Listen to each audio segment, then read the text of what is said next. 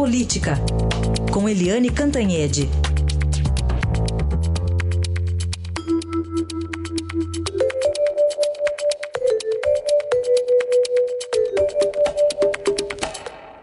Muito bom dia, Eliane, como vai? Bom dia, Carolina Emanuel, ouvintes. Bom dia.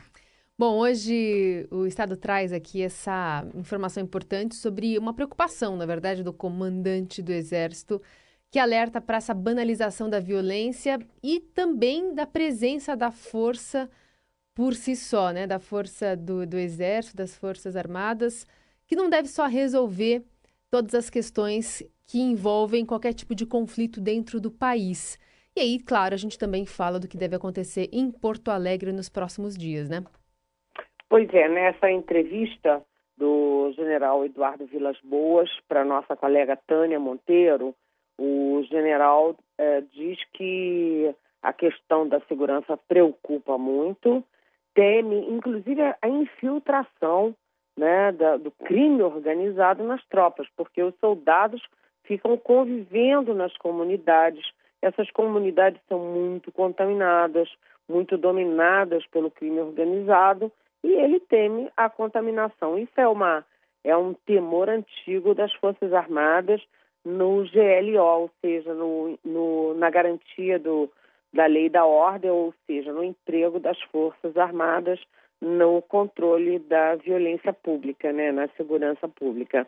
E o general já avisa que esse pedido do prefeito de Porto Alegre para uso de tropa militar no dia 24 e no dia do julgamento do ex-presidente Lula, que isso é inconstitucional. Além disso, não faz o menor sentido porque a brigada militar, ou seja, é, a polícia militar do Rio Grande do Sul, está completamente apta a cuidar da situação. Então, ele disse um não bastante, vamos dizer assim, enfático ele está muito preocupado com tudo isso que está acontecendo, que o Brasil inteiro está né, tá preocupado.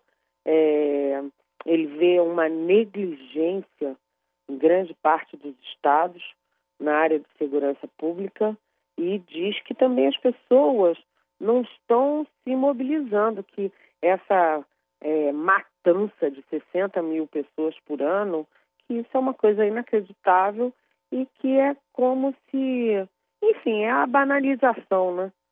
Vai morrendo, vai matando e todo mundo vai se acostumando com isso. Eu achei a entrevista bastante importante, bastante oportuna, né? E mostrando das preocupações com uma coisa que tem que ser eventual. A GLO, a Garantia da Lei da Ordem, o emprego das Forças Armadas na questão da segurança pública, ela tem que ser pontual numa emergência específica.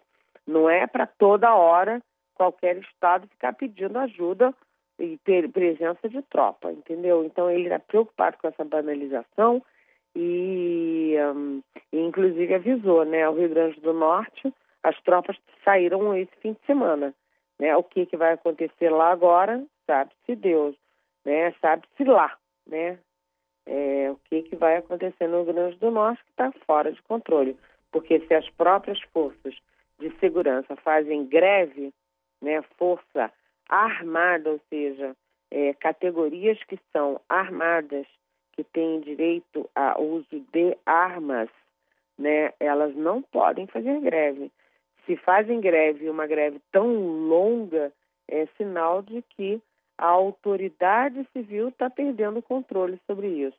Então, a entrevista do general, que está aí à disposição no Estadão, no nosso Estadão, ela é um alerta e é um alerta importante, sugiro a leitura. Eliane, vamos, fa vamos falar um pouquinho sobre alguns personagens aí do fim de semana, alguns fatos até bastante curiosos. Teve presidente Michel Temer mostrando o seu vigor físico, andando de um palácio a outro com a sua turma, com a entourage. Teve o Bolsonaro sempre metido em muitos problemas e toda aquela violência verbal que a gente conhece do deputado Jair Bolsonaro. E ainda o Gilmar Mendes sendo hostilizado em Portugal, Eliane. Pois é, né? Foi, uma, foi um fim de semana de personagens. Vou até acrescentar um, que é o Rodrigo Maia, presidente da Câmara, que está com equipe, está se movimentando para burro, está almoçando com o governador, está se lançando claramente aí como pré-candidato à presidência, mas ele está lá nos Estados Unidos e deu uma entrevista dizendo que não é candidato, não. Não é pré-candidato, não. É aquela história. É, mas não é, mas não pode ser, mas quer ser. Né? Agora, é curioso tudo isso, como isso reverbera né, personagens, como é a reação a eles nas redes sociais. Por exemplo, eu entrevistei o presidente Michel Temer na semana passada e os comentários são muito desfavoráveis ao presidente Temer. Todo mundo reclama do presidente Temer e o presidente Temer está numa linha de fogo assim é, cruzada, né? Porque ele apanha da esquerda, apanha da direita, apanha e tudo que ele faz é muito criticado, mesmo quando ele tem razão. Né? Aí ele ontem andou esse um quilômetro e meio com ministros, menos o ministro da Fazenda. Perguntaram se o ministro da Fazenda não tem é, fôlego para isso e ele diz que o ministro da Fazenda tem que ter fôlego para a economia, né? Mas ele está organizando aí a tropa, já que a gente estava falando do general Eduardo Vilas Boas, mas o Temer está organizando a tropa para a votação da reforma da Previdência. É, agora, do outro lado, as redes sociais são super, são o oposto. Né? O tanto que as redes sociais batem no presidente Temer, elas aliviam e elogiam o é, Jair Bolsonaro, que é o candidato segundo colocado nas pesquisas. Ontem a nossa colega Vera Magalhães escreveu uma coluna sobre o mito de pés de barro, né? se referindo ao Bolsonaro, e os leitores reclamam e eles não querem racionalidade, né? Não querem racionalidade. Qualquer um pode é, é, qualquer um que faz alguma coisa, os leitores criticam duramente.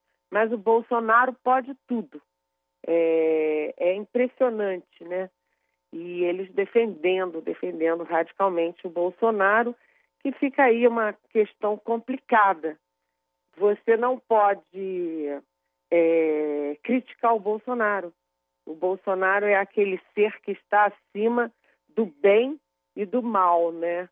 É, e isso é muito preocupante, porque os candidatos têm que ser vistos com olhos críticos. Você não pode criticar só o presidente da República o tempo inteiro, mesmo quando ele está fazendo a coisa certa, né? e uh, aliviar sempre para o Bolsonaro, mesmo quando ele está fazendo a coisa errada. Tem que ter um pouco de pragmatismo nesse debate político. Agora, quanto ao, ao presidente do TSE e ministro do Supremo, Gilmar Mendes, né, ele estava em Portugal e o que, que aconteceu? É, ele foi duramente abordado né, num lugar público por duas brasileiras é, a, agredindo o presidente do Supremo. Quer dizer, isso tudo mostra como o ambiente brasileiro está contaminado e como a gente vai chegar às eleições de outubro sem racionalidade.